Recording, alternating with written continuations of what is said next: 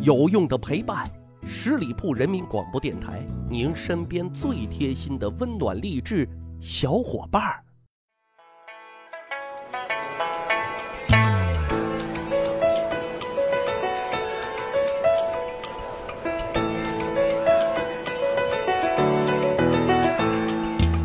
十里铺人民广播电台，趣吧历史，增长见识，密室趣谈，我是大汉。这俗话说啊，官场呢是铁打的营盘，流水的兵。这官老爷啊，其实也是兵，谁的呢？皇帝的啊，那也是换了一茬又是一茬。可是各位，大伙有没有关注过啊？就说这个古代官员离任之后所发生的那些趣闻呢？啊，查阅了相关资料，说实话。这可真是一幕幕五花八门的悲喜剧呀！有的呢是依不舍，哭声震天；有的鞭炮齐鸣欢送啊，欢呼雀跃；还有的诅咒谩骂啊，简直什么趣事都有，而且很有创意。今天节目啊，就跟大伙来分享这一方面的相关内容。说实话，过去老百姓活着啊，挺憋屈的啊，对官员的贪污腐败恨的那都是牙齿痒痒，但是。无能为力啊，所以怒气和怨恨只有在他们离任的时候才能够得以发泄啊！你比如说，唐朝大历年间，就这个唐代宗李煜执政期间啊，有一个县太爷离任，当地老百姓呢就送了一块匾啊，这匾上啊写了四个大字“天高三尺”，说这县太爷啊，可能文化水平也不是太高。啊，以为这匾啊是夸奖自己明镜高悬，嘿，于是呢就满心欢喜的接受了，就把这匾啊拿回了家。他老爷子看到之后就在琢磨，这是啥意思呢？啊，他也知道自己的儿子啊也是做了很多伤天害理的事情啊，老百姓送这天高三尺到底是什么意思呢？终于有一天啊，这老爷子是悟出了门道啊，就给他儿子说：“此匾文乃诅咒之语。”天高三尺者，并非天高，而是地太低。什么意思呢？就说啊，这地皮被那个贪官啊都刮去了三尺，这不就等于天高了三尺吗？哈，说实话哈，这四个字真是把这个贪得无厌、搜刮民财的县老爷刻画的真是入木三分啊。所以说啊，民众的智慧真是无穷的啊，用这种方式进行讽刺。我只能给满分评价呀。还有一个送诗的故事啊，可惜是年代不太详。讲的是什么呢？说的是啊，某县太爷在离任期间对老百姓啊，那真是敲骨吸髓、伤天害理的事啊，做绝了，把钱财搜刮的那就一干二净。到他离任的时候，再没有什么可以搜刮的了。可是呢，他仍然不甘心啊，这山这水好风光啊，也想带走啊，怎么办？哎。这贪官啊，挺有主意，眼睛一转，主意就来。他叫人啊，拿来一把折扇，让人啊，把当地优美的山水啊，都画在了扇子上啊，这才满意而归了。这老百姓啊，其实敢怒不敢言，但一切都看在眼里，记在心里。所以呢，在贪官离任的时候啊，老百姓就编了四句诗啊，送给他，而且呢是口口相传。诗是怎么说的呢？来时萧索去时风，官闭民财一扫空。好山好水移不去，临行写入画图中。啊，真是这个贪官的形象啊，跃然诗中，真是惟妙惟肖啊。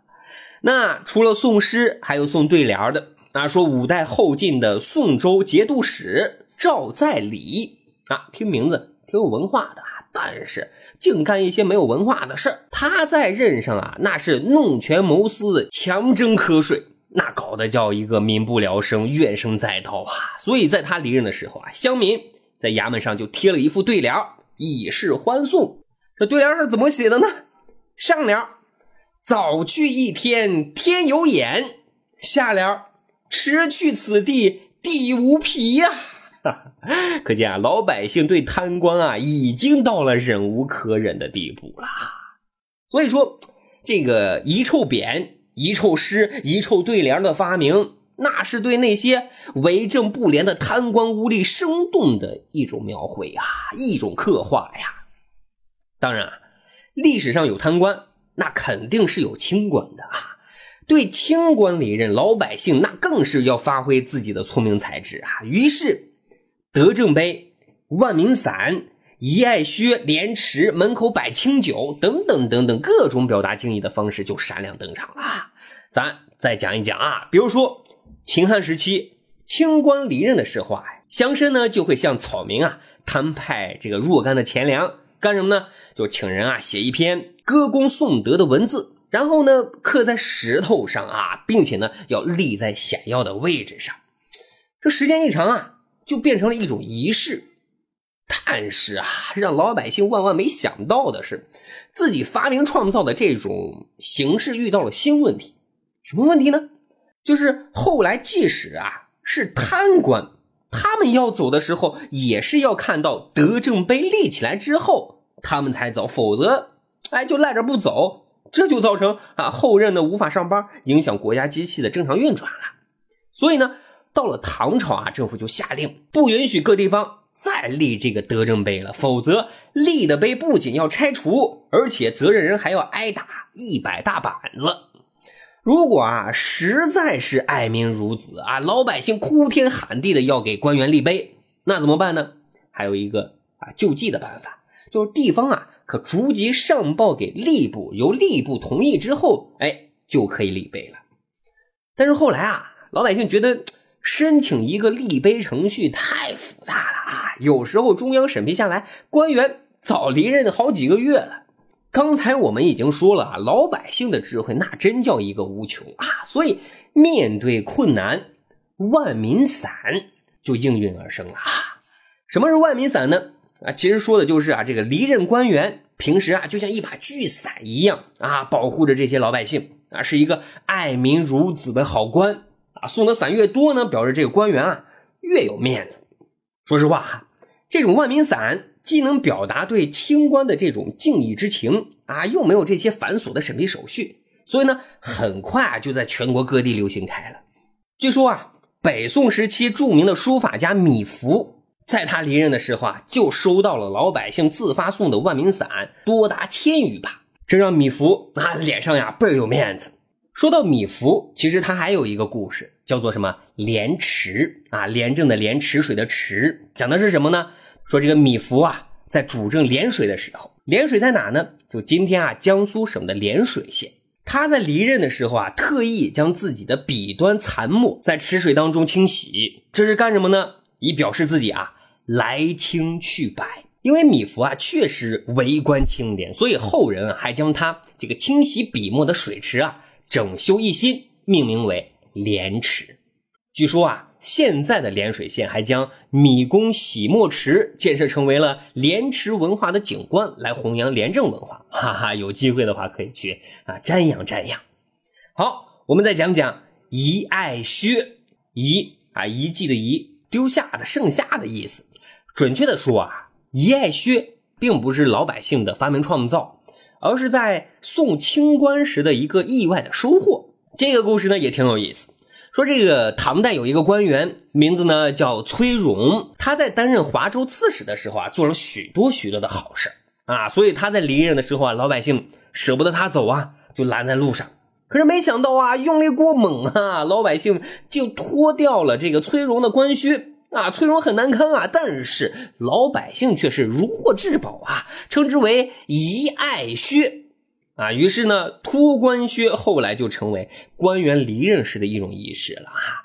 就说啊，官员离任走的时候，如果有老百姓拦路，官员呢就会伸出自己的臭脚丫子啊，主动的让老百姓脱掉自己的官靴。得到靴子的地方百姓啊，会经过精心的包装。然后呢，把它钉在城门上供着，让人瞻仰参观。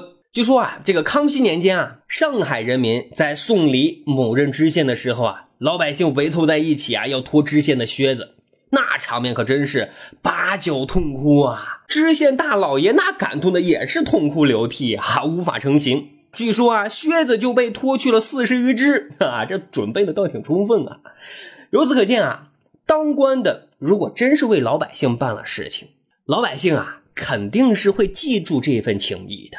再比如说，明代的清官海瑞被老百姓誉为是包青天啊，海瑞在离任淳安县县令的时候啊，家家户户啊都在门前的供桌上啊摆放一碗碗清水和一面面镜子，然后这是干什么呢？哈，告诉大家啊，这是以此来颂扬这位清官清如水、明如镜的官德啊！这真是有道是功过是非盖棺定论，就是啊，定论何须到盖棺呢？离任那就是一面镜子，一个为官者啊，政绩如何，名声好坏。当他离任之后啊，老百姓是看得最清的，论定也是最真的。这可真是政声人去后，民意闲谈中。好，十里铺人民广播电台密室趣谈。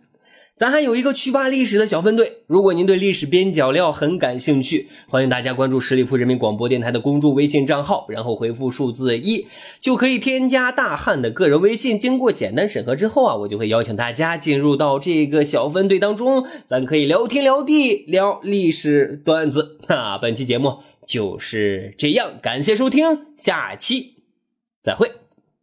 本期节目由十里铺人民广播电台制作播出。了解更多的资讯，请关注十里铺人民广播电台的公众微信和新浪、腾讯的官方微博。感谢收听，我们明天再见。